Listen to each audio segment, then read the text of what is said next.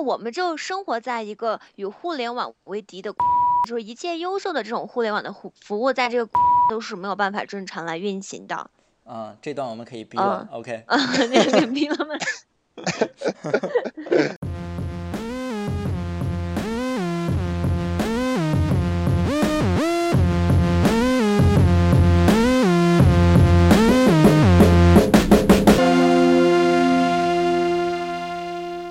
听众朋友们，大家好，这里是少数派，我是你们的主播 Alex。今天我们请来了一位朋友，他的名字叫西蒙，他是来自英国的一位朋友。那西蒙，我们之前就认识，但是现在很多听众朋友们还不知道你是谁，所以请你跟大家打个招呼。大家晚上好，我叫西蒙，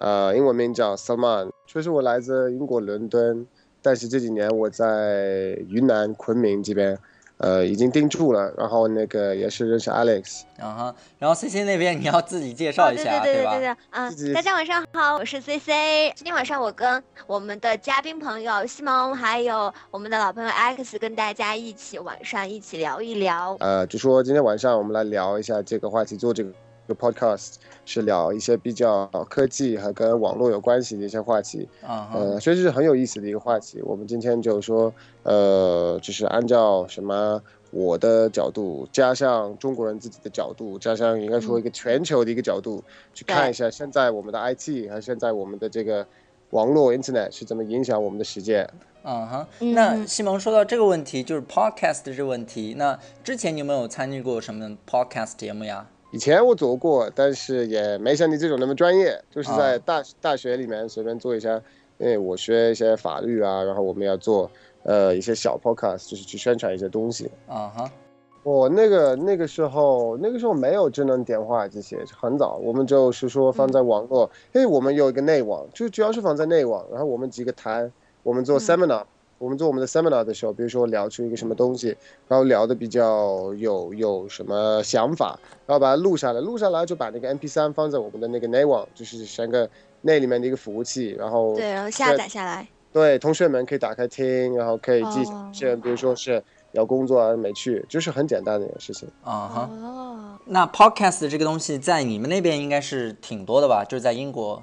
对，podcast 我们用了很多年。其实 podcast 在我。在我印象中，就是说你要去了解一个东西，比如说你很忙或者没有时间去看那么多资料，嗯，你可以找一个 podcast，就比如说，呃，你像什么了解一个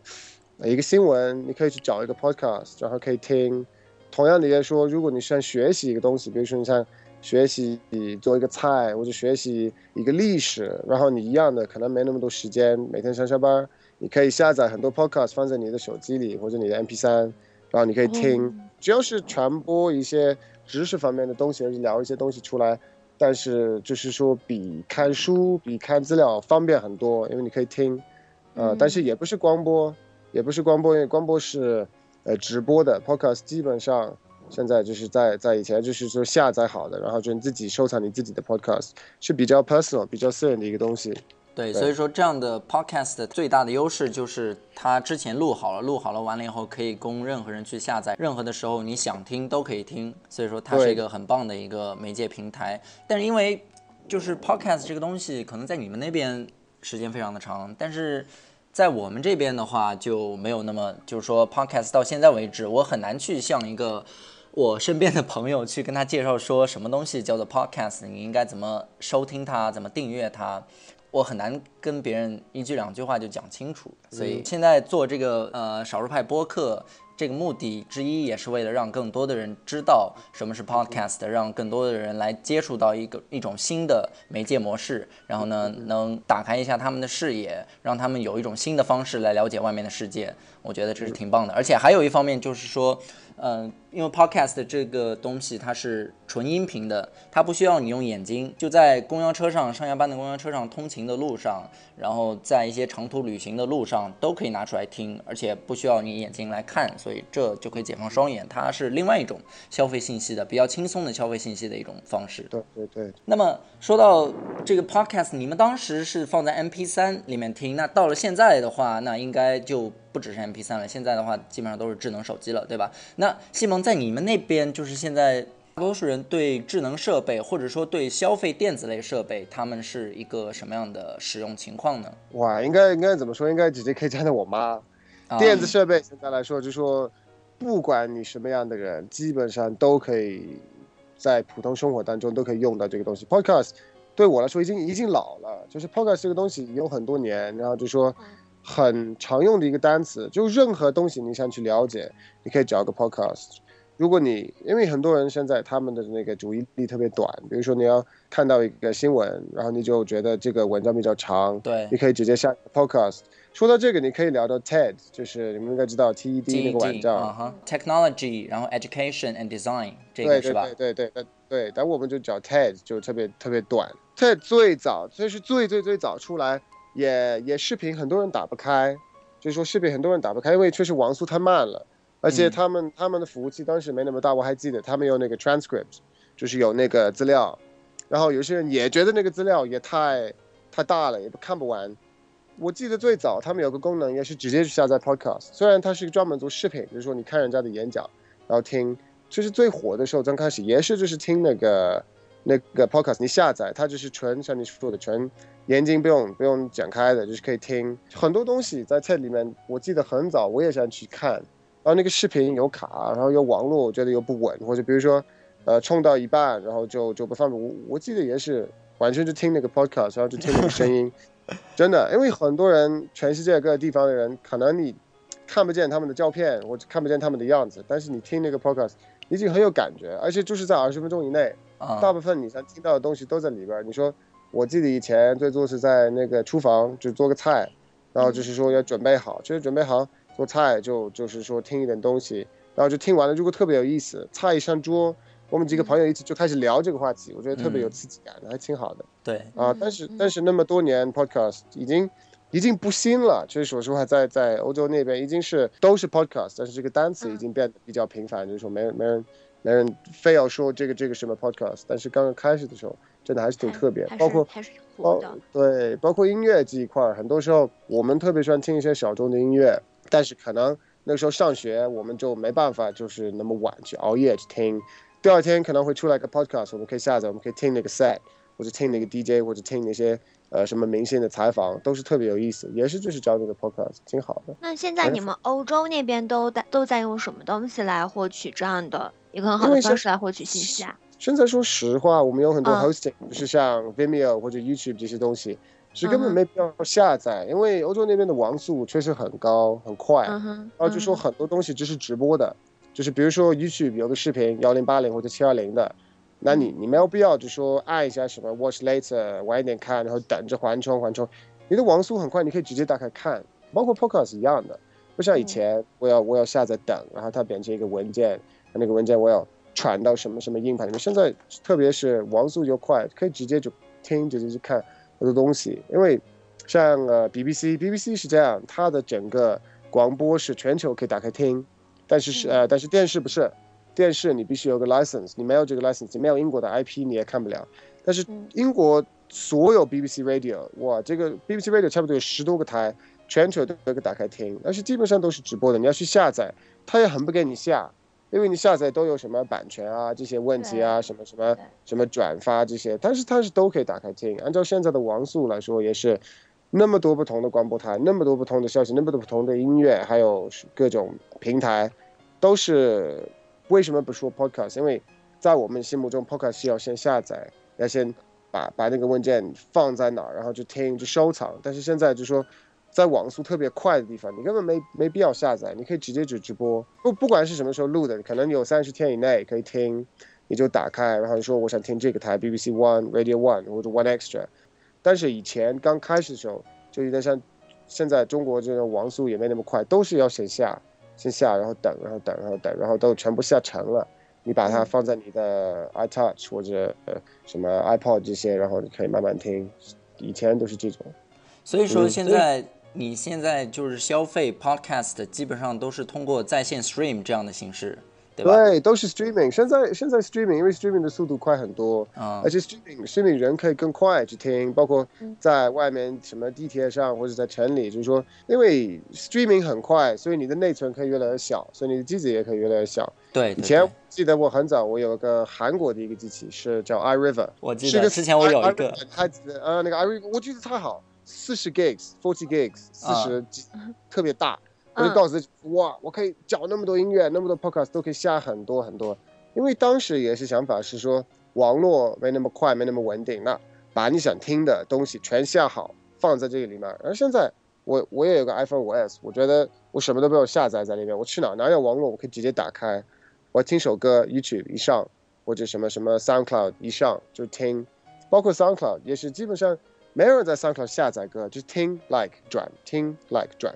真正的你说下载放在内存已经很不多了，嗯哼因为像像你说的 Alex 那个 streaming 的速度已经很快很快。对，那你现在听歌的话，你就除了用 SoundCloud，还有没有其他的，比如说 Spotify 这样的音乐服务？Spotify 也也用也用，但是 SoundCloud 就是可以找一些比较小众的东西。如果想哦听，比如说比较大这种流行一点的，呃，我也会去听一些广播，嗯然后我也会用一些 digital radio 的一些一些地方，呃，就用一些小软件，Spotify 也用。啊哈，嗯那说到这儿的话，我必须要给听众朋友们插一句，就是之前没有介绍，西蒙他是一个非常厉害的一个 DJ，而且是非常懂音乐的，因为这是他的专长。他有一个自己的酒吧，然后在里面会号召全世界各个地方的有名的 DJ 来到那边去给他晚上的节目做配乐啊，做嘉宾呀、然后做很多非常棒的演出。所以说，在音乐这方面，西蒙是非常非常的厉害的。那么。刚才我们说到，就是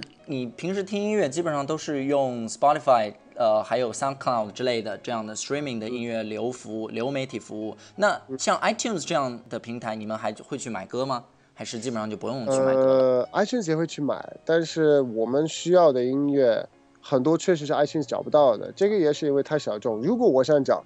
比如说给朋友们听啊，或者什么 EP 或者 CD，也可以找 iTunes 上。哦，但是 iTunes iTunes 的的缺点就是一样的，你必须有个苹果的一个机子。如果你是像像在中国这边，很多人确实除了他们的手机，呃，很多人的电脑确实都是 Win 七或者 Win XP，就是啊很好。然后如果有 iTunes，他们觉得很不方便。嗯对我在在我在我了解这一边，就是说，就是很多人还是用什么百度音乐这些，但是在国外 iTunes 一样的就非常多，那你的意思说，就是在英国或者在欧洲那边，大多数人都是用 Apple 的产品喽？很多确实很多，因为 Apple 在在中国我感觉就是很多人可以拿一个 iPhone，iPhone 比较比较成功在这边，但是。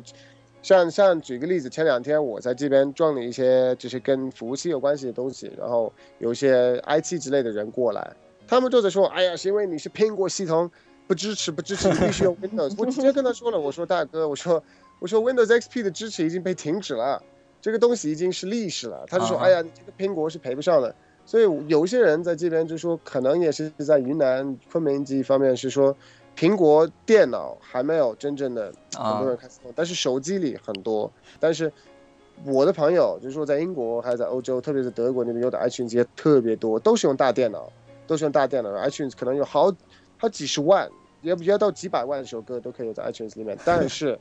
但是小小品种的音乐，就是小众的音乐。还是很多都会在像 SoundCloud 还是 Spotify 的一些网站，因为有些人就是他们并没有那么多的，就是能力去把他们的音乐推到一个很大的平台，了解了，也都会有了解了。这些小的平台啊，就是都要有，都得有。可能你之前不知道，因为像 Apple 这样的品牌，在中国来说，这是一种高大上的象征，你知道吗？就是嗯不知道是什么样的人，不知道从什么时候开始就流传着这样一种说法。呃，我觉得啊，说句实话，你说刚开始的时候确实可能是这个样子，按照这个价格，但现在你说，呃，你拿个 Lenovo 或者拿个 IBM 或者对拿啊，我觉个三星，得价格上都是差不太多的。我现在打电话，我也在用个 MacBook Air，除非你你非要买什么 MacBook Pro 啊这些最最高端的那个配置，买小一点的这些像这些那个 MacBook Air 的小一点的，都是我觉得价格没什么。那你说为什么有人说很很高端这些？因为是国外的品牌，就那么简单。嗯，美国的东西，你说是美国东西，不是自己国家的东西，包括包都是好的东西嘛。对啊，不少人家就说什么对好金这些，你一拿这个 iPhone，那就那很多人就觉得必须金色，因为 已经买的必须是金色还行。但但但但金色这个东西跟功能没有关系。我觉得，我觉得我看三四年前来的昆明，我见到嗯最多的是什么？是苹果电脑 Windows 系统，啊那个就是装逼，那个就是纯装逼。那个系统你一点都一点用用不着，就是一个一个一个苹果电脑的呃那个苹果电脑的外壳，然后一个 Microsoft 系统，我觉得那个才是纯装逼。但是 在在我认识越来越年轻人，就是还是会用，那其实苹果这个东西在欧洲那边的话，应该是普及率会非常的高吧？如果对比 Android 对或者是对比 Windows 来说的话，别说到单位里，就说说私人用途，就说你自己要去买一个自己用在家里，啊，苹果肯定高，因为苹果这个东西在就是确实它太好用了，而且如果你有一个苹果 iPhone，然后你有个 iMac，它的这种它不用我们说什么驱动 drivers 还就各种东西，它直直接可以联系上。你说你有 iCloud，你已经有在 iCloud，就是我们说 storage services 嘛，你已经有，你什么都在，你的 contacts、你的 email、你的一切都在，你觉得特别方便，你知道？但是我我最记得，我最记得我回去了一次，我我刚刚刚刚那个时候，那个三星三星出了那个 Galaxy Galaxy Two，Galaxy S Two 是吧？对 Galaxy S Two 我记得一个，然后我买了一个给我妈，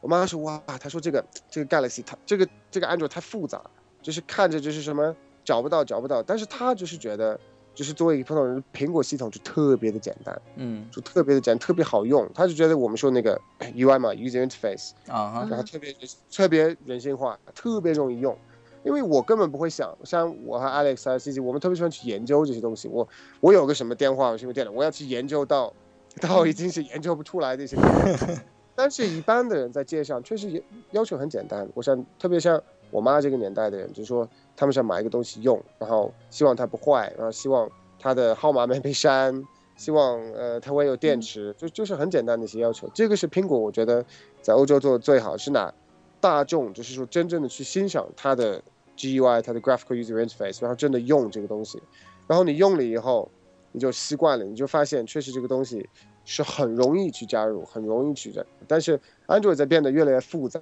而且包包括什么 Play Store 教这个教那个，确实就是对一般的来说还是比苹果复杂很多，这个是一个点，是一，个我觉得很多在欧洲的人就就开始用的一个一个原因，真的。确实是。那但是在中国那个会是安卓的用户，其实要要占更大多数，就是整个中国大陆。但但是现在我觉得有个冲突，因为 Android 是 Google 的系统，但是在中国所有 Google 的服务器是联系不上，Play Store 你都打不开，所以你真正的欣赏到 Android 里面的代码系统是也没有办法，因为你只能下载中国自己做的软件，Play Store 你打不开。很简单，如果你现在买一个新的 Android phone，你买一个，然后你注册，你注册必须有个什么什么什么 app gmail 点 com 才打嗯开的那个 Play Store。但是如果你因为中国不可能有 gmail 点 com 的地址，除非除非你会翻墙或者你会一些比 较难的一些东西。那你说好，你没有一个 gmail 的地址，那你打不开 Play Store，那等于说专门为了 Android 系统的所有的软件，就是在我们说国际，就是在欧洲这些人家去写这东西都打不开，都装不了，所以我也觉得特别可惜。所以说，听西蒙说这个东西，就会让人感觉到哇，这确实，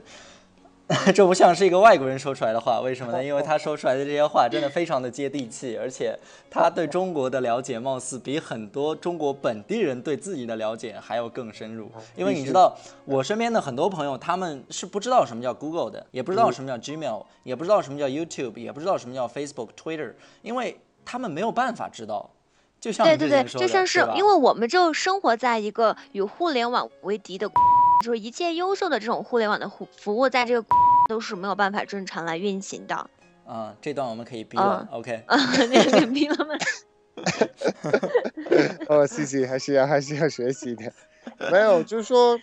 确实也很简单，就说你用 Gmail 或者你用 QQ Mail，对一般的来说差不多一样的。但是为什么你买一个 Android phone？为什么你买个 Android phone？如果你觉得屏幕大也可以，但是稍微想了解的，我觉得有个 App 我很喜欢，虽然中国是 APP，觉得有个 APP 我很喜欢，我觉得有个东西我很喜欢，啊、有些 programmers，有些做软件的人会做一些软件，比如说有个公司叫 Avast，他们专门做 security，他们专门做那个 security，他们有个 app，在我装在我老婆的电话，她也是有 Android Android 系统，我觉得特别特别的好，我觉得那个 app 完全可以改变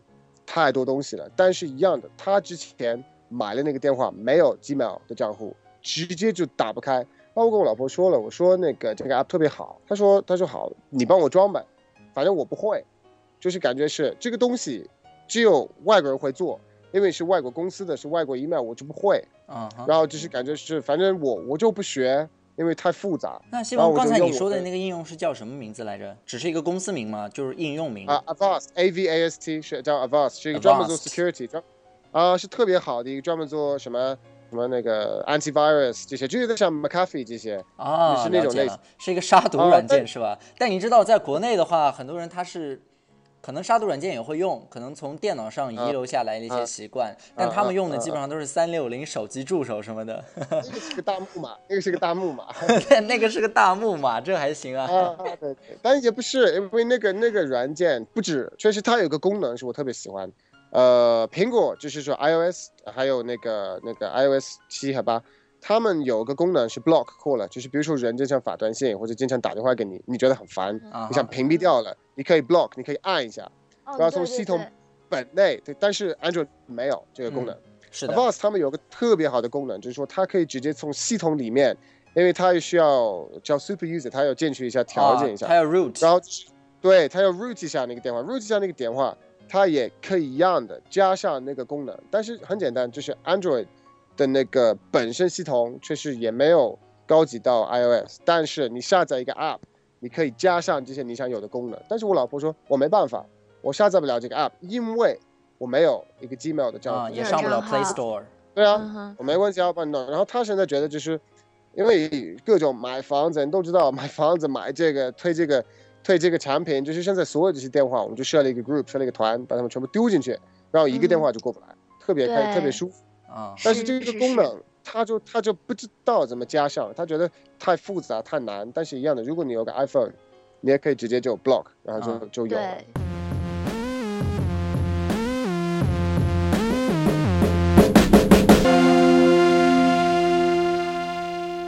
说到应用这个问题的话，就是那西蒙你在手机上面经常用的一些应用，比如说 iOS 上的或者 Android，你用 Android 吗？啊、我我我我不用 Google，我所有 Google 的产品我一个都不用。啊，是因为你在中国是吧？对，因为我在中国，然后啊因为如果我要依赖一个 Google 的东西，然后来到中国，我根本没办法。但是来到中国会想起来，哎，如果没有 Google 怎么办？怎么活呀？如果没有 Google，我应该怎么弄？确实是我来到中国以后，是真正的开始考虑一个没有 Google 的生活是是怎么过的，你知道吗？嗯，但是但是你两三年前之前来的时候，就是 Google 其实还能在还能在中国使用的吧？就是不是像近啊期现在这个样子。是，但但那个时候感觉已经很远，你你两天打不开你的 email，那就是一年的事情。但是我有个我有一个香港朋友跟我开过玩笑，就说就是大陆人的话，就是在国外他们上网的时候打开的时候，就是默认是 Google 的一个搜索界面，然后他会我朋友会看到就是他的中国同学会用 Google 搜出百度，然后用百度再继续搜索他们要搜的内容，然后就直接被雷到，然后就很不理解。但是我觉得，我觉得很正常。但是有个问题，就是我很多朋友他们百度了，打开了百度，然后百度一下，但是他们跟我说一个问题，所有的资料、所有的消息是非常老，特别老，什么什么前几年、大几年，是很早很早很早以前的消息，没人去更新。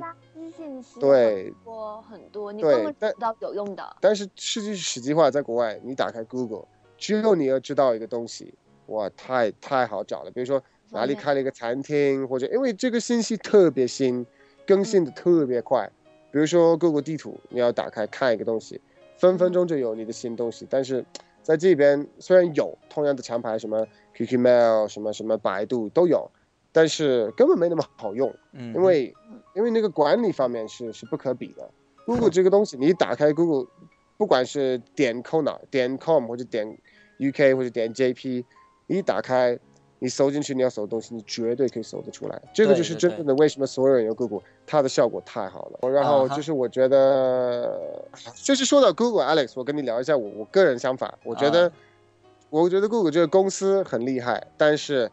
如果我要利用那么多产品都是免费的，从 Calendar、从日历到 Docs 到 Apps 到 Google Plus 到 YouTube 到所有一切，其实他们为什么免费？我也知道为什么免费，因为他们都在利用我的资料。嗯，但是如果我比如说我去买一个像 Rackspace 或者买一个 server，买一个服务器，做我自己的资料，我要我要付钱，我要付钱，但是这个钱是我知道是为什么我付了这个钱，我知道我的资料在哪里。嗯，我我我用 Google 以前是在我在那个英国的时候，我觉得很方便，但是确实，我个人觉得那个时候的 Google 和现在的 Google 就变了很多，包括现在 Google 就是怎么用你的资料，怎么怎么呃查一下你的 email 啊这些东西，确实挺多。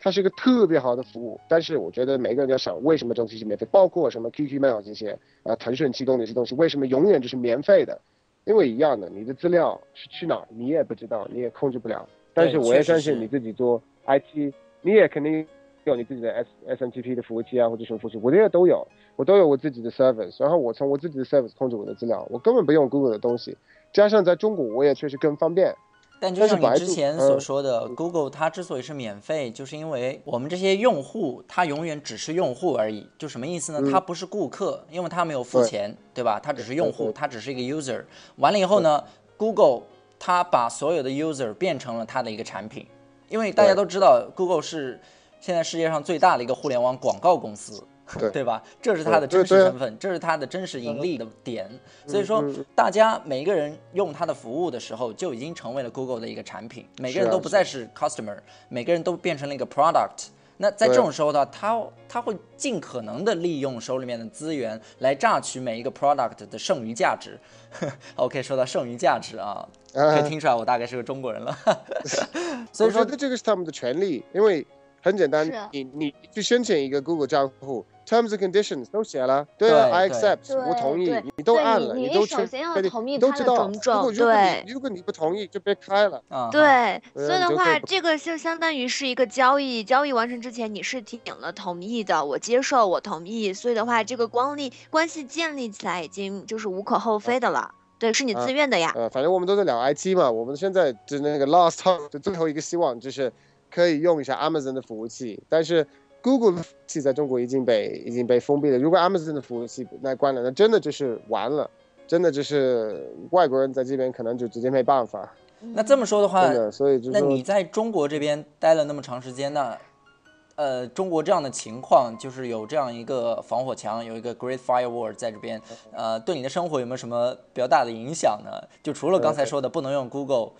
除此之外呢？有有有有，就是说刚开始的时候，因为我觉得。你作为一个外国人来到中国，你你你没办法，你必须接受中国就是怎么样的网络啊。那你可以说你可以不来，但是如果你要来，那你要知道 Facebook、YouTube、Twitter 之类的打不开，那打不开，你你要想办法，你要想办法，那就可以说到 VPN。但是说你必须变成非常我们说 tech conscious aware 啊，你要去就非常技术宅的样子是吧？对，你要去了解很多东西。就是说你作为一个外国人，你想继续用 Facebook 和你朋友在一起，你想继续用 Twitter。去 tweet 你喜欢的东西，你想继续用 YouTube 看你喜欢的视频，你必须学到很多确实跟电脑有关的东西。但是说，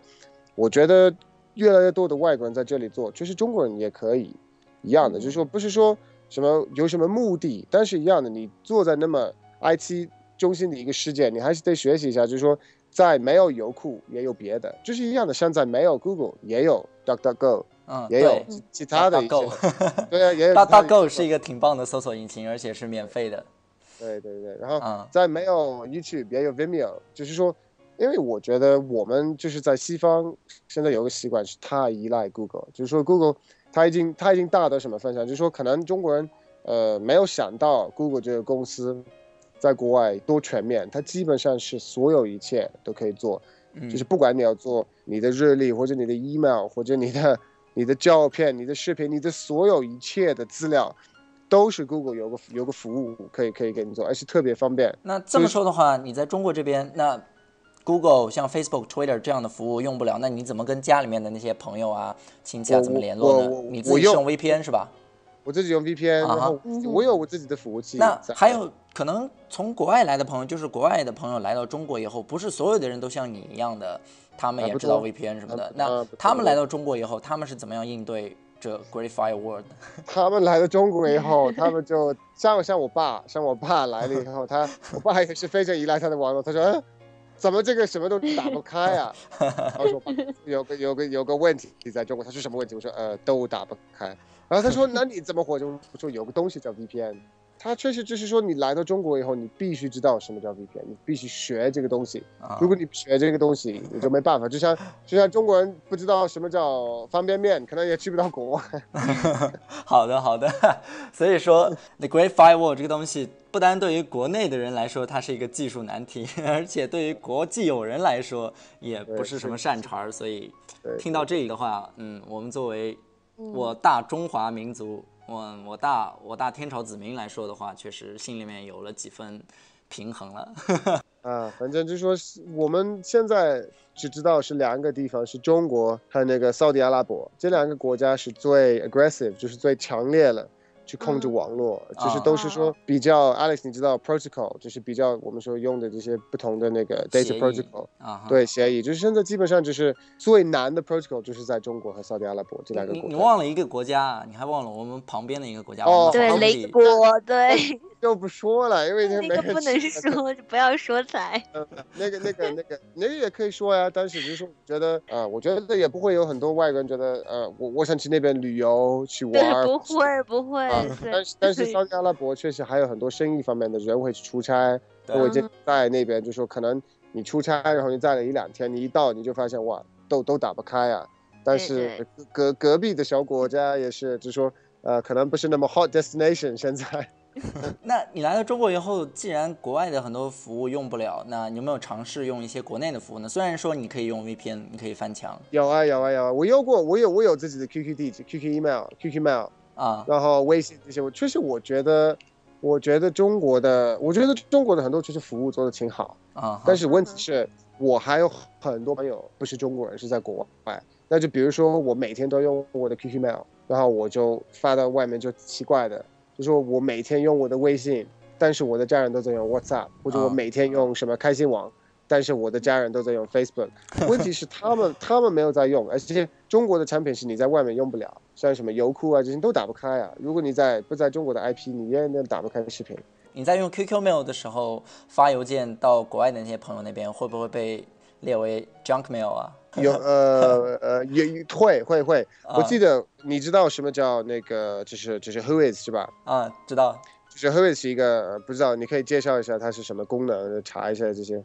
啊哈，那这个反正啊，反正我记得一次我发了这个比较大的邮件到一个朋友，然后他直接看了那个看了那个 DNS，反正说嗯不行不行，他就他就 is 一下，然后那个东西直接在国外是 Junk，就是说那个服务器 那个 IP。直接就是是个是个 spam，已经是个 spam，你知道？因为从中国可能被被感染的就是电脑在这边，然后用 QQ mail 发出来东西就太多了，直接是个 spam。然后我说这个不是 spam，我说这个是中国人自己用的一个一个 email 的一个服务。他们说反正我查到了这个是 spam。我说可能很多出来到国外确实是用 spam 那个那个服务器，但是它确实是个真正的 email 地址。然后他就问我，他说哪里？我从来没听过。我说啊，这个东西。你要在中国以后才能听到。OK，好的。那像微博、微信这样的服务你都有用是吧？那你的微博 ID，你方不方便说一下？到时候可能很多有兴趣的朋友可以加你的微博 ID，可以关注一下。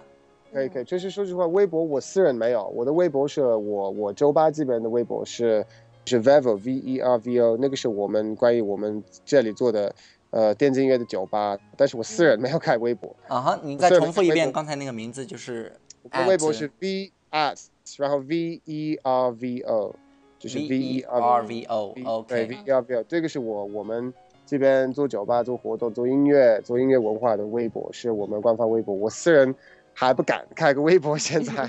一天一天到晚都在骂人，被骂来骂去。但是微信我倒是天天用。为什么会骂人呢？这是什么一个情况？哦，我觉得微博这个东西，我觉得网络不管是在国内还是在国外，基本上。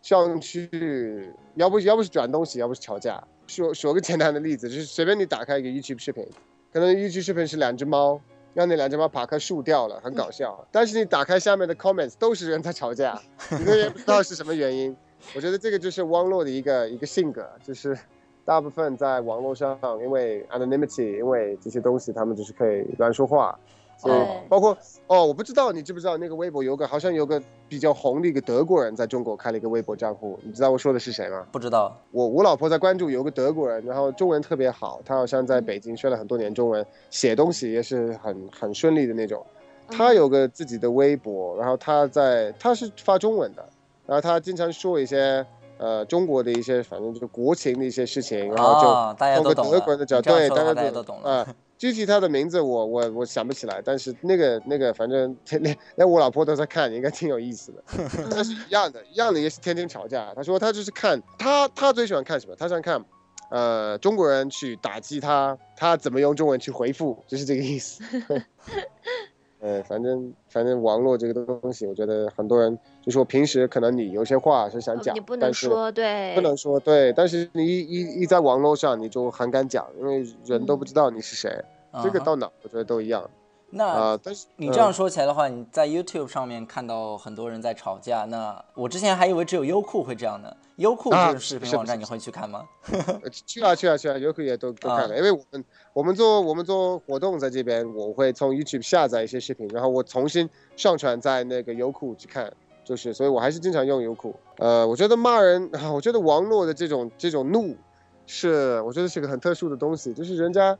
觉得我我们有个单词用英文叫 keyboard warrior，嗯，不知道 Alex 能不能翻译 keyboard，我们都知道是键盘，warrior 应该是什么？嗯就是一旦他手摸到键盘了以后，他就勇敢的像一个战战士一样什么话都敢说。对啊，就是叫 keyboard warrior，就是觉得我有个键盘 非常强大的人，什么都伤不到，我可以乱说话。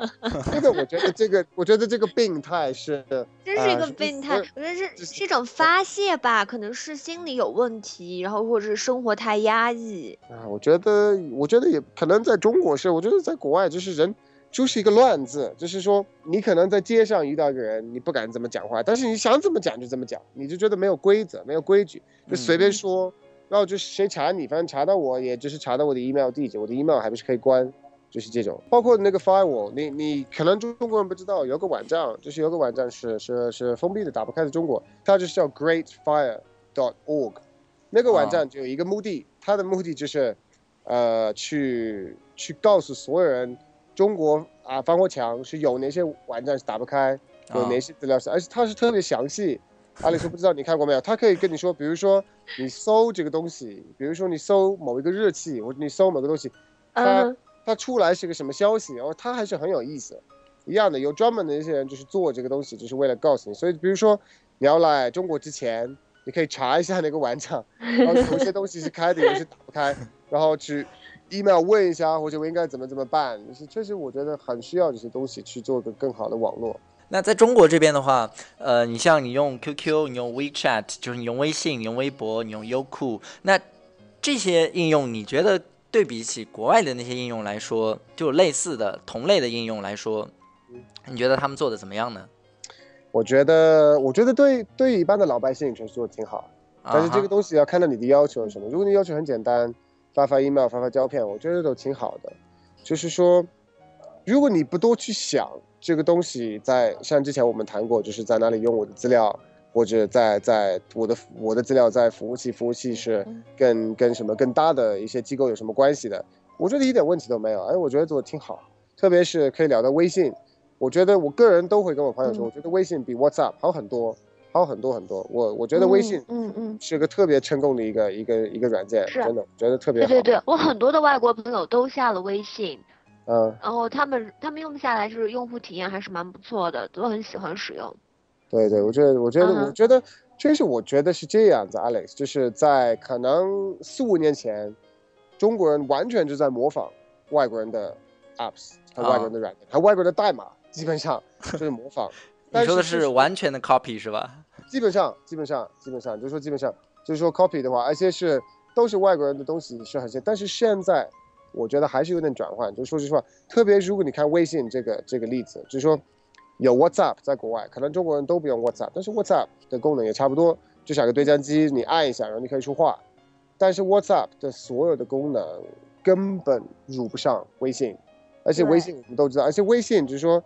很多外国人确实下微信不知道是中国的软件，啊，因为在 Play Store 和那个 App Store，就是很多人不知道，对 WeChat 这个东西，因为它的名字也改了，就叫 WeChat。对，很多人微信在国际化方面做的确实挺棒的。对，挺棒的。然后就说我也让了一些朋友去加那个那个微信，去加我，因为一方面他们不知道是中国的软件，他们说哦这个是谁做的？是不是苹果做的？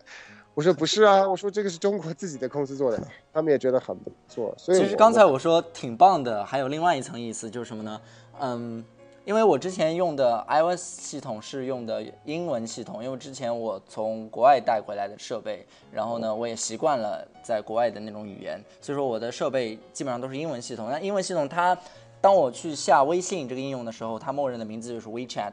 然后下下来以后，它就是一个。所谓的国际版，对吧？但当然，你如果切换语言的话，还可以切换到中文版，但是它嗯就是一个所谓的国际版。那下完这个国际版以后，呃，很多东西它是没有的，是什么意思呢？就是很多国内的一些比较有特色的东西，它是啊没有的。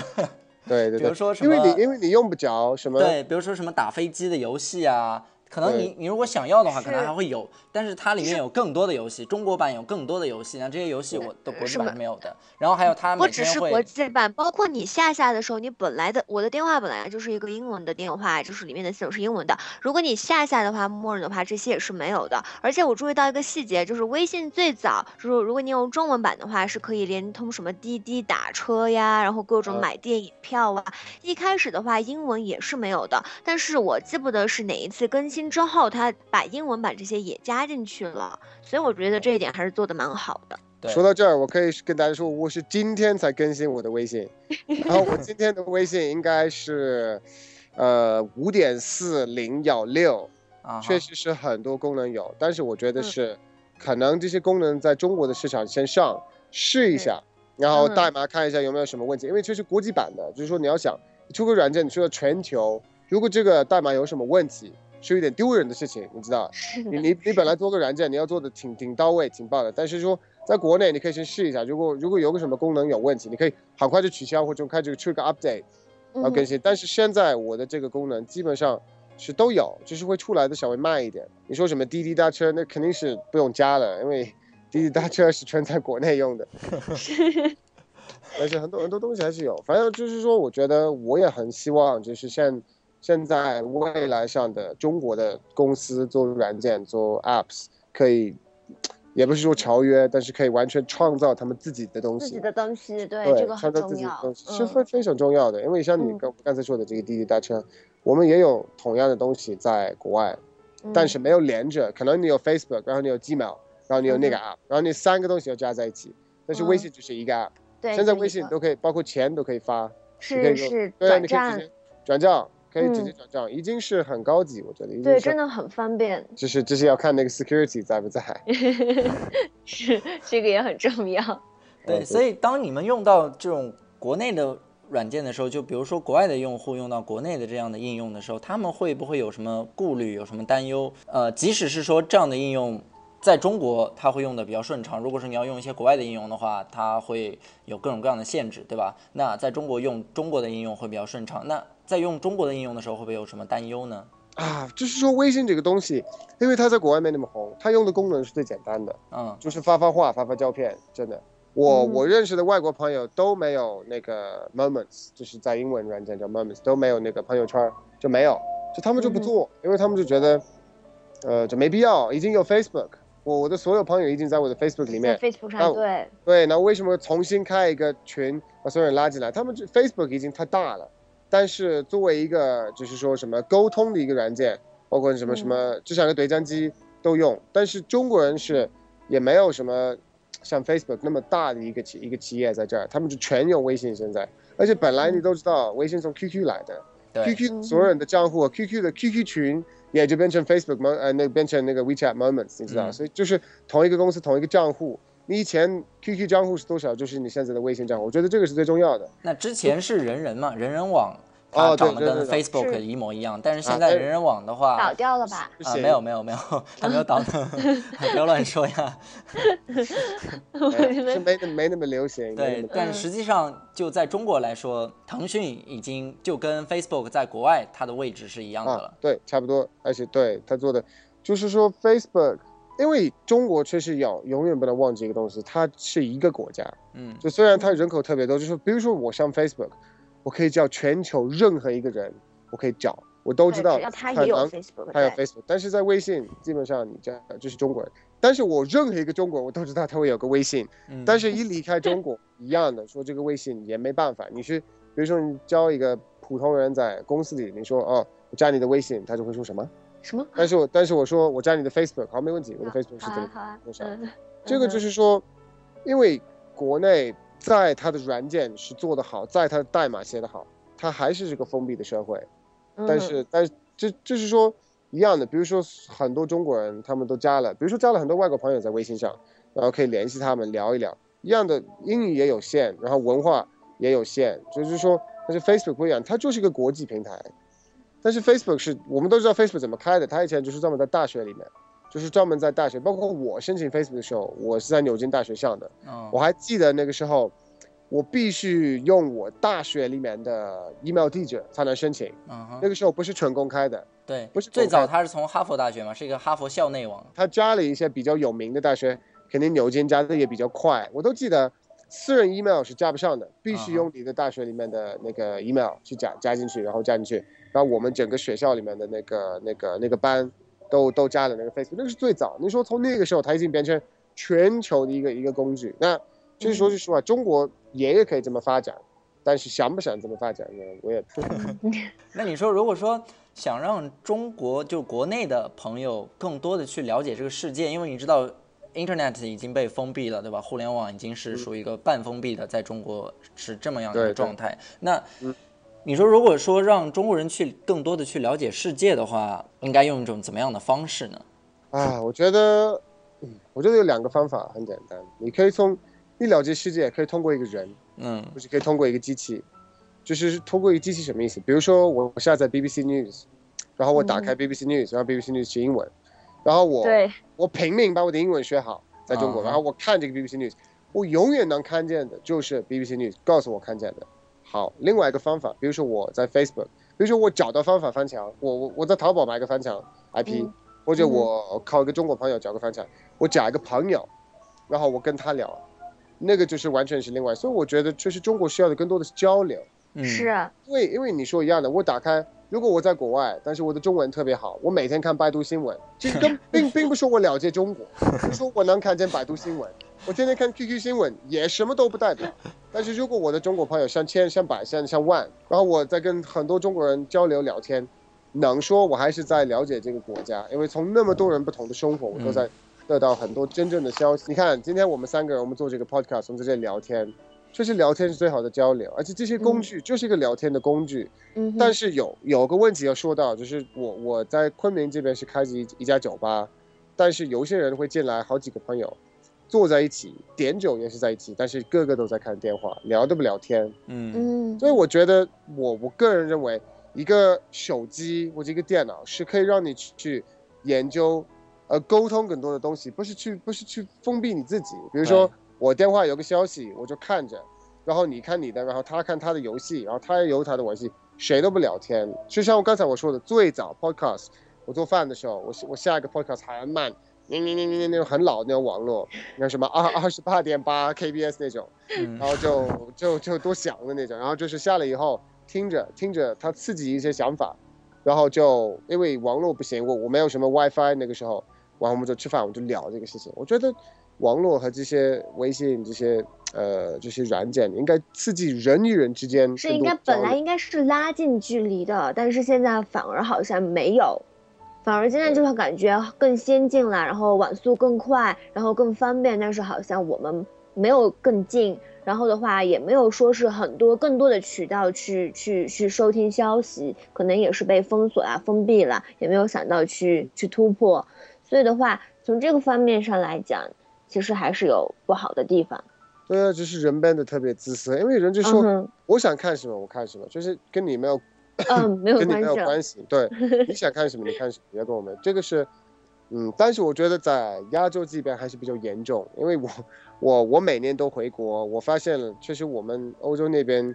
呃，没有中国那么严重。说句实话，嗯，嗯，就是大家出去去玩儿，呃，我们在一起不会看电话那么多。但是如果呃在等个什么火车或者在飞机上很无聊，包括呃，不知道中国人知不知道，现在国外的基本上的飞机都已经有 WiFi，很多已经有嗯 WiFi，、哇你都可以在飞机上，你你要你要打时时，你要打时间，你要你要浪费时间的时候可以玩，但是朋友在一起最好不要看电话，是就还是还是还是聊天。但是中国，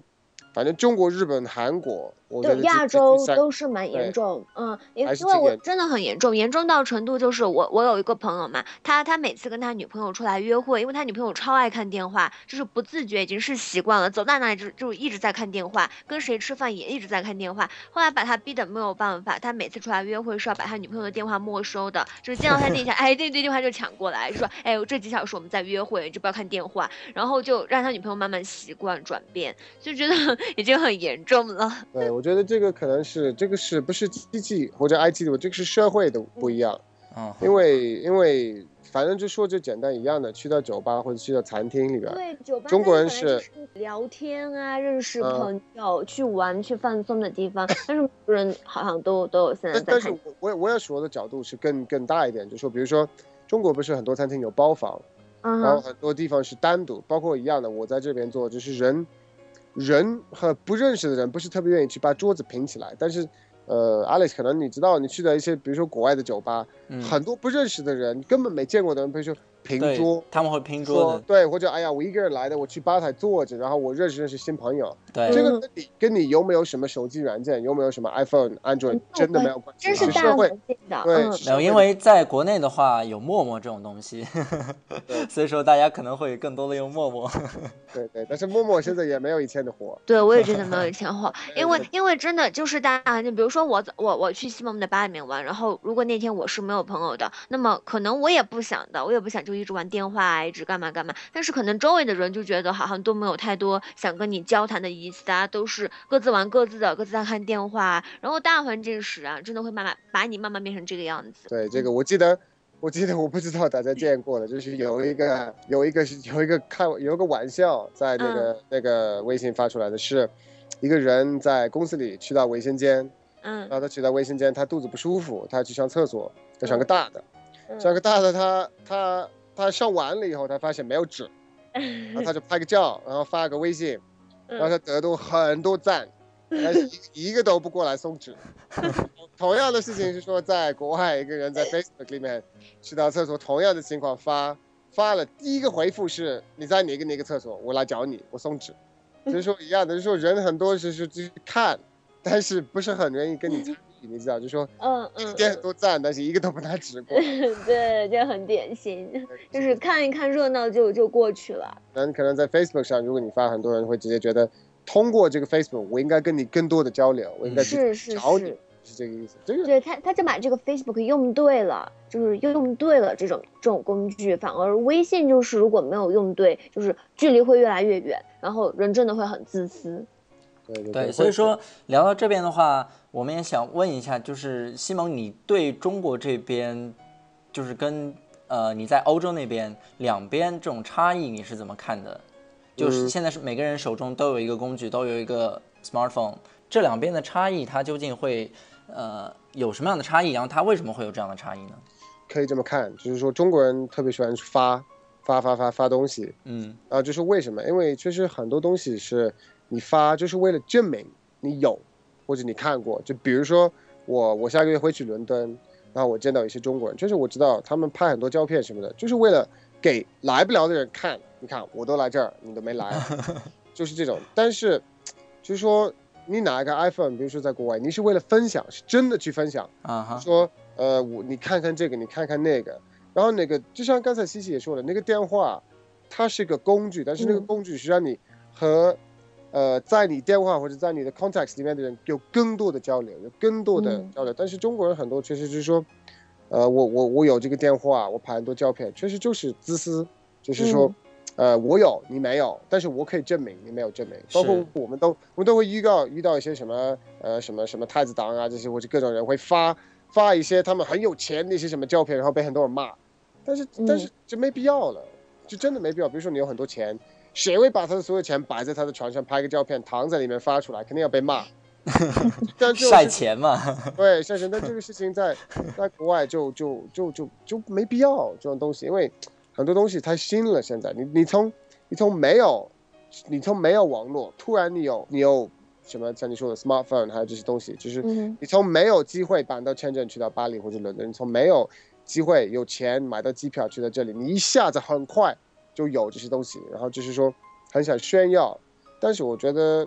外国人就是说，比如好像说我自己，我这次要去，我用了 Booking 点 com，还有我用了呃那个叫什么 Trail Finders，还会用了很多旅游旅游性的一些网站，确实就是为了帮我方便一点。嗯然后我整个旅程线，我我不可能发展私人朋友圈，我要去，然后我要去干这个。比如说我吃个饭，我也不可能把我饭桌全部东西拍，因为因为因为确实很没有必要，因为因为我认识在我 Facebook 里面的人都也可以吃同样的饭，你知道，都有嗯同样的地方，是比较比较平。所以说，话题说到这边，我们就可以向大家推荐一期之前我们聊过一期节目，就是在朋友圈里的幸福生活。应该是我们第三期对对，就总结了就是微信所所有类型发各种照片啊，分不同的党派呀、然后持不同的生活态度的人群的一个划分，呃，这个应该也是蛮严重的了。是，到嗯到时候下一次如果我们还有机会的话，我们还可以请西蒙来分享一下，望过来一起谈的。对啊，就谈一谈就 朋友圈里面的幸福生活，就是在国外的那些朋友，在欧洲的那些朋友。他们的朋友圈是个什么样子？当然，他们不会有 moments 这种东西了，就是不会有呃不会有微信里面的这种朋友圈了。但是他们在 Facebook、在 Twitter 上，他们的分享是用一种什么样的办法去分享？然后呢，他们分享的目的到底是为了什么？那我们可以就这个话题来聊一聊，就是两边的差异是什么样的。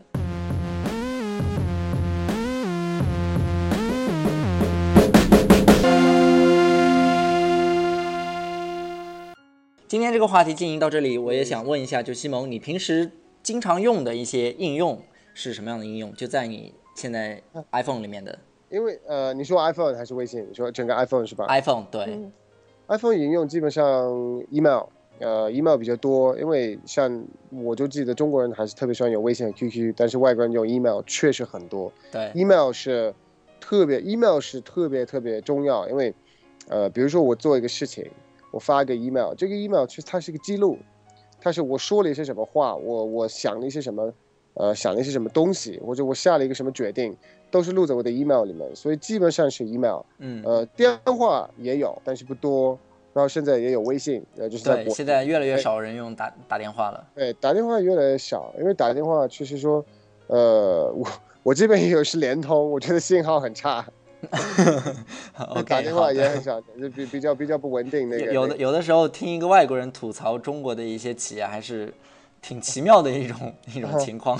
是我是我买的很早的 iPhone，然后其实现在我去到移动那边，他们说我的这个 firmware 合约机是？吧？对，是支持不了他们的司机，所以我没办法，我必须用联通。然后联通这边就是反正还是挺明显的，它的信号比不上移动的，我就很少打电话。嗯包括我在酒吧里，人家都是打座机来找我。就是对你说用电话，差不多就 email，嗯啊、email，然后微信，然后就是说，呃，拍照。那嗯就没有什么第三方的应用吗？其他第三方的应用？呃，比比如说，哦，你说听也有，就是说没那么频繁。啊、呃，因为我因为我的手机也装了很多软件，我看很多资料，但是它的屏幕也很小，我情愿就是说找到一个很有意思的文件，比如说就存一下，然后找一个电脑去看，因为我觉得我经常有跟很多人在一起聊天，然后我很喜欢沟通。如果我只是一直低着头看我的电话，我也很我也很不舒服，所以可能在手机里面我找到一个东西，但是我还是会情愿去找我的电脑，找个时间去看，或者回家去看，哎，这样不会真的很好，嗯，嗯，啊，那么小的一个屏幕，你说我要看一个两三千、两三千字以上的一个，我绝对不愿意，我情愿就放在家，或者去转给自己，或者是存在一个某一个软件，我回到家里去看。啊我就觉得，我觉得我在外面没有必要低着头看电话那么多。因为你有这样的需求的话，不知道你会不会用这样一个应用，就叫做 Instapaper，它是一个 Read It Later 的这样的一个功能，就是呃你看到一篇什么样的文章，你觉得它很长，但是你又想把它读完，但是现在又没有时间把它读完，那你就可以把它存到一个特定的应用里边儿，然后它可以离线自动帮你下载。当你有时间，有一段比较长的时间的时候，你就可以坐下来把它读完。有这样的一款应用这这这些软件很多，就是各种软件都有，但是我我都不用，因为我还是我还是很很喜欢用电脑或者用纸去看东西。啊前几天我在看了几本书，我直接就去打印，我觉得就打印出来。我觉得我还是很喜欢在纸上拿个东西看了。就是啊这样啊种嗯，对，嗯这种质感很。包括我记得我开始学中文的时候，我都是拿笔，而且是那个是那个墨水笔去、啊去写很多字。我觉得我很不想失去这个功能。我都相信，如果可能一年、两年、三年、四年我都不写一个字，绝对会出问题。我对对对，还是就已经丧失了用手写字的能力了，就像我现在差不多了。啊，我真的觉得还是很重要，就是去拿笔、拿纸，然后去写东西、改东西、看。哦，对啊，你说起学习中文这个问题，下一次我们如果有机会的话，我们也可以谈一谈，就是你怎么会能把中文学得那么好？啊，辛苦吧，真是辛苦。因为你知道很多中国人，因为中文是其实是一种挺难学的文字。因为我们是中国人，所以我们从小到大开始学，可能不会觉得它很难。但实际上，中文在国外来说，就是在语言学家那边来分的话，中文还有日文，还有法文，呃，还有一个什么我不太记得是俄文，俄文，啊，对，反正大概就这四五门语言是比嗯较难的。嗯，那这四五门语言是比英语这样的语言要难很多的。肯定，嗯，但是你知道，在国内很多人苦于学英语，苦的已经不行了，但是还是不能学的特别好。但是你作为一个外国人，你竟然能把那么难的一门语言学的那么棒，所以真的我觉得这个挺多人想知道的下一个 podcast 可以聊。对啊，因为你知道就是语言这种东西，它其实是相通的嘛，对吧？一个外国人他学中文和一个中国人学英文，其实它有一定的相通之处，而且很多方式它是可以通用的，很多技巧啊它是可以借鉴的。所以到时候咱们如果有机会的话，可以再跟听众朋友们就介绍一下你是怎么学中文的，同时你也可以再说一下中国的朋友怎么样去学英文。对吧？你从一个英国人的角度来跟他们说一说，我觉得这个也是一个挺有意思的话题可以，可以，可以，没问题。啊哈。好，那就回到刚才你在问我，对，呃就是第三方应用。第三方应用，其实，其实我觉得，我觉得有时候，比如说我打开 App Store，然后我查查一下 Apps，翻翻翻一页一页的翻，然后就找到那么多 Apps，那么多功能，那么多东西，我都觉得有点害怕，啊哈，因为因为我会发现我都在看我的电话，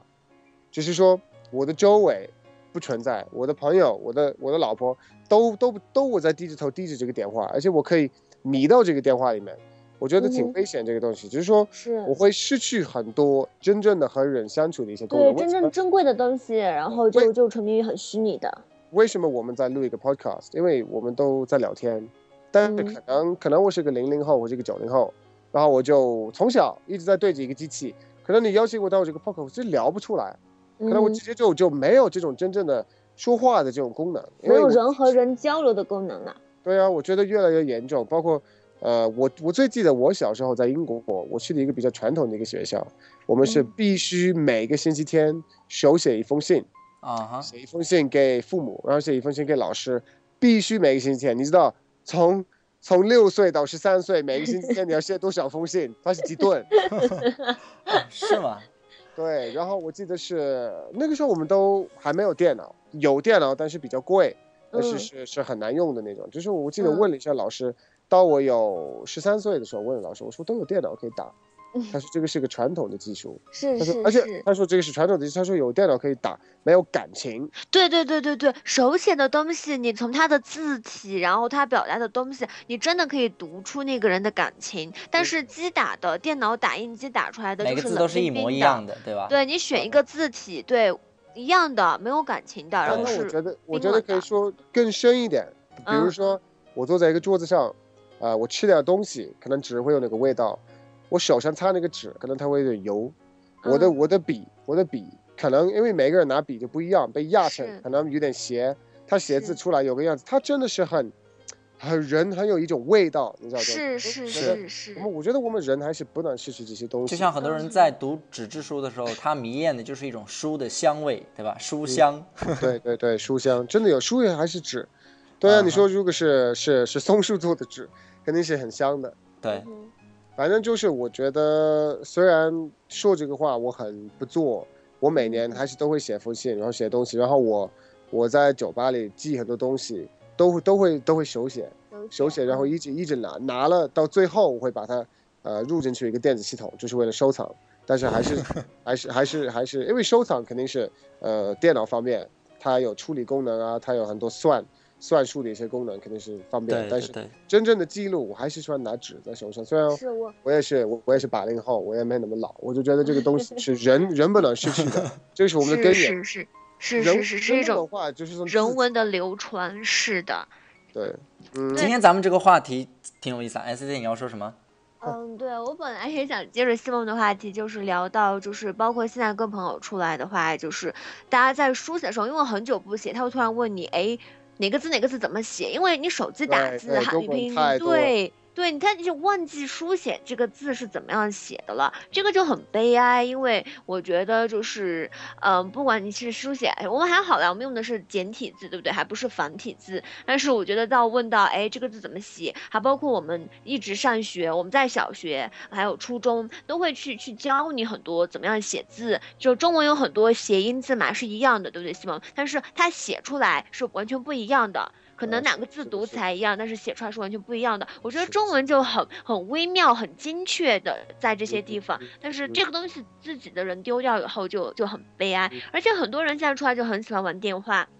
就包括跟很朋友在一起，就一直低着头玩电话，或者打电话，或者干嘛干嘛。其实你觉得他没有这么忙，对？但是西蒙经常跟我讲的，就是上班的时间你去忙是 OK 的，没有问题。但下班这个就是你自己的休闲的时间，你不用就是装作你很像在做大买卖、大生意，好像每秒 几十万上下，离了这个电话就会亏损，没有那么夸张。所以人就是太太太紧张了，然后沉迷于很多不现实、很多很虚伪的东西，很多很虚假的东西，没有就价值。嗯用，用用云南话来讲，有点张扬是吧？对对，太专了，太张扬了，有这个是个点张饭扬还行啊。对啊，就是就是我，就是我，我学中文应该看是六年时间，但是我嗯我真的有很很很明显的感觉，就是说从我刚刚开始学到现在，我周围的朋友认字认得太差了，嗯，就是每每年都比每年差，因为中文是单独，你说你说全球，就是根根据拉丁语拉丁文的字都没有问题，你不可能 A B C D 你不可能忘记，你说一个词怎么拼起来，而且。呃，Alex，可能这个是改天我们可以再聊一次，就是说关于 punctuation，就是关于英文的拼 punctuation，、写是吧？对，啊很多人在说是不是应该有个 comma，是不是应该有个逗号，就是很简单。比如说我写一个呃 Saint Saint James's，比如说一个地址，它是 J A M E S apostrophe S，但是很多人已经不知道怎么加这个这个 apostrophe，不知道怎么加。但是在 Open 里面，你就写那个，它会帮你加进去。啊，这是真正的很多电子系统在英文在保留真正的一些标准的写法，在人已经忘了怎么写，它在提醒你你的语法是错的，因为中文确实它没有多少语法，它就是字要正确。但是很多人，特别是年轻人，我有我也有个弟弟，我弟弟是是九九九年生的，很小，嗯他是基基本上就是说，如果他写不出一个文章，他都会首先写在手机里，然后查一下语法，如果语法是对的，把它查抄进去，已经在依靠，就是一样的。外国人也很很难去忘记怎么写一个单词，因为呃因为确实比较简单。中国人也是一样的，也在依靠一个电话去怎么写一个字，这个字是什么什么。呃，什么什么头或者什么什么这种，是不是这个都是在查怎么写？所以这么说的话，其实科技的发展有的时候还让人变得越来越笨了，让人的脑子越来越退化了，让人越来越去依靠科技，而忘记了自己本身具有的能力。绝对。时间长了以后，这种能力就不再具有了，就是一种被遗失的能力。因为中国这个中文这个字，确实在全球是很独特的一个东西。嗯哼，你一对，把它，但是你说拉拉丁从拉丁字、拉丁语来的，欧洲的语言非常多，而且它它有它保存了很多它自己的东西。但是我我发现了一个事情，还是挺挺挺特别的，中国就是说，呃，中文学的很慢，就说，因为为什么？你你你的字和你的音是分开的，对，嗯。就是说很多小朋友他会讲话，但他不会他不会看懂不会字，写字，对，因为他他还没有学到这个字，但是现在中文不是有都有拼音，有拼音可可以帮助你很多。外国人是自然就必须学拼音，要不没办法。但是在英文，你不用，你就是直接学一个拼音，对，字没有字，就是说你你学一个是什么 dog，很简单，说个 dog dog d o g dog dog dog dog，它有 a e i o u，它就写是是完了。但是中文你还要加一步，还要把这个音背成这个这个字。还要对上号，字，对，还这个对上号，还这个字写是固定的结构的写法是必须从上到下到左到右不能错，你知道，所以这个过程特别慢。而且很多人我觉得我周围的中国很反感，觉得很不想，很不想学。它是一种一维文字嘛，就是它只是单向的，就你只要记得这个顺序就 OK 了，从左到右这个顺序就 OK 了。但是，呃，汉语它是一种二维文字，对啊，就是它除了有音还有形。对吧？它除了有左右，还有上下。对对对，但是问题是因为这些东西，就是中国人可以确实不用这个方法，就是拼音打出字都可以，所以越来越这个真正的认识和了解，特别像西西说的古文这些字是是根本不会在的。再过可能再过个五十年，你你能想象中国的字已经已经差到什么地步？对，哎，但是中国的字里面包含了很多中国中国人才懂的一些文化，然后它它是真的很有意义的一个字，它不是一个简单的字，它是很有意义、很有感情的。我觉得就是中文是世界上一个非常非常美、非常非常非常非常有内涵的一个文字，比起什么日语、韩语好的真的太多太多了。而且 真的在古时候，你知道吗？在古时候，中国中国古人就是可以用二十个二十个古文字。字写出一篇文章，但是你把那篇文章翻译成今天我们说的白话文，可能那可以翻译出两千个字，就足见中国古人在很很多几百几千年前对于文字上的造诣是非常深的，因为他们可以用非常短、非常精简的文字记录下很长很长的故事，而且非常的精确，这一点是很难做到的。因为可能说一件事情，中国就是这经常就古文字里面就一个字，但是就可以代表很多意思。之所以说古代的那些文字它比较简单，就可以表达出很多意思，可能也是因为当时的科技没有那么发达。如果说他们像今天一样的，你根本就不需要纸，而且那个时候纸也比较贵，墨也比较贵，对吧？不是每个人都能买得起纸和墨的，哪怕你买得起，那也是一种稀奇的东西。然后呢，你必须要憋很长时间，你必要 必须要来充分的利用这种东西，因为它是一种奢侈品，对于很多人来说。对对对对。所以说它不像现在，现在的话，你发一个微信，发一个 email，这是一种很廉价的东西，很非常非常 cheap 的东西，它就变得很简单。当一个东西变得很简单，可以唾手可得的时候，它的价值在无形当中就会受到了削减，所以很多人他就会不由自主的会轻视它，会认为这种东西它其实是变成了一种快消品。嗯，是是是，它就不再有原来那种，对啊，不再有原来那种情感了。所以很多时候，就像一个免费的东西和一个收费的东西一样，呃，可能它不是一个什么太大的钱。可能就是一笔小钱，但是两个同样的东西，一个东西你花了一笔小钱，和你完全 totally free，你完全是免费的去用这个东西，它是不一样的。对，很多时候你会更珍惜那个你花了一点钱的那个东西，所以这是有付出的。我同意，我同意，就是说，我觉得就是聊到这边，我也想想说一些一些感情。我觉得现在就是我我个人，可能跟 C C 他刚才也也也说到，就是我特别。我特别爱上文学，但是基本上我们看的东西，不管是新闻或什么，呃，这些写出来东西的真正的文学的水平特别低，真的说句实话很低。就是说，比如说你看一些书或者看一些老的东西，我觉得写的特别好，特别美。因为像阿里说，你珍惜，你要写，然后你要出版，那出版有个费用，然后你要打印出一本书，每一本书有多重，每一本书要发。就但是现在你说你可以写一万、十万个字，随便丢在一个博客或者丢在一个。玩账，然后就是说很没有什么成本是吧？出了你的电费，但是真的你去的一个图书馆或者去的一个书店，买一个，比如说反正就是九十年代之前、八十年代的前的一本书，写的真的太不一样了，因为人家觉得真的我只有这个机会，我这个版本它出来，它必须很对，所以我觉得，我觉得我们。我相信在中国也是一样的，就是我们整个文学的水平低的太多了，太低了。为什么以前他他说就是有钱人家的人才能去念书？其实这就是一层筛选，因为不是每个人都有这样的机会的。你有就去做好它。所以古时候流传下那些书啊，对不对？文字啊，就是真的是精华。那现在就是是个人，你只要识字认字，你能把字拼起来，你都可以去写书。但是那本书的好坏，我们真的就不在意此，就不发不发表一个字的评论，就。真的已经没有话好说了。每个人都能写书啊，这个每个人都能去买这个书，嗯，网络版的也好，怎么样好去弄出去。但是好坏就是大家都会去判断，所以我觉得真的就很廉价，把把文化弄得很廉价。嗯，对对对，太劣质了，现在对对对，太随便了。啊，反正就是我觉得我们三个聊到这儿，就说 确实这个科技让我们很方便，不管是国内的、国外的，但是它它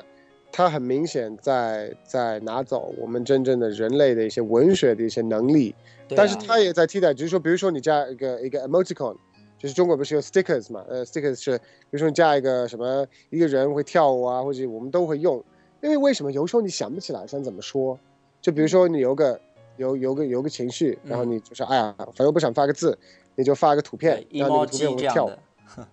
emoji，但是为什么这个是说你有这个东西，这个东西可以用个图案，但是在古代或者在 没有网络的时候没办法。你要表现，你必须好好要绞尽脑汁的去想出一些词语来表达此时此刻的情感。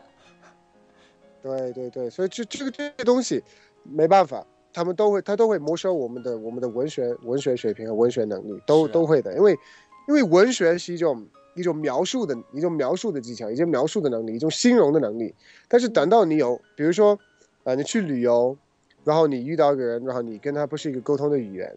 然后你要描述，你要用，要不是手动作描，但很简单，你你打开，你给他看个图片，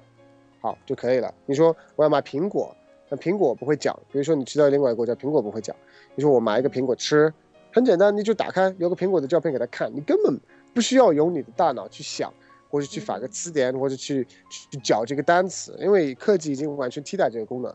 这个是没办法，就是科技的发展就让人失去了一种描述的能力，描述呃失去了一种想象的能力，所以这会让人丢失很多本身具有的能力。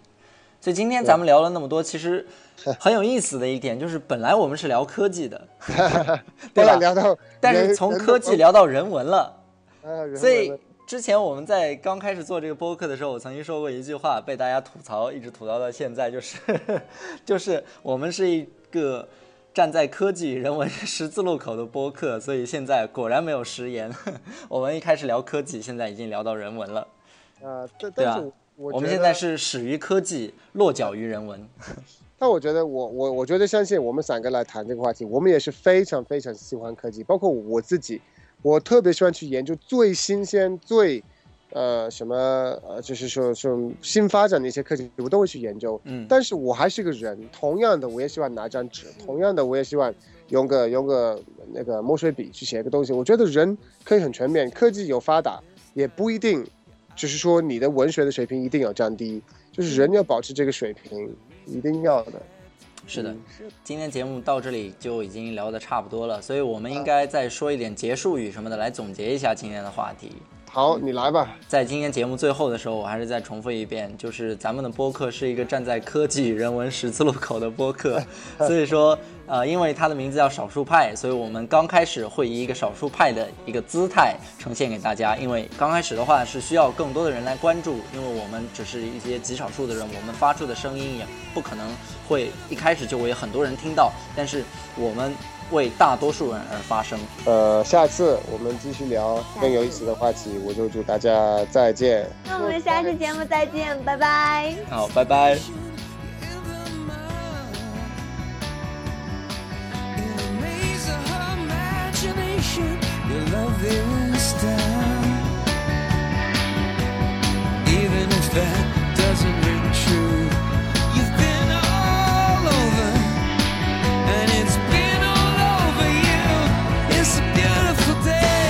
收听我们的节目，你可以登录少数派网站 sspi.com，进入少数派播客栏目，在网页端收听。当然，你也可以在苹果 iTunes Podcast 商店、荔枝 FM 以及喜马拉雅客户端中搜索“少数派播客”。订阅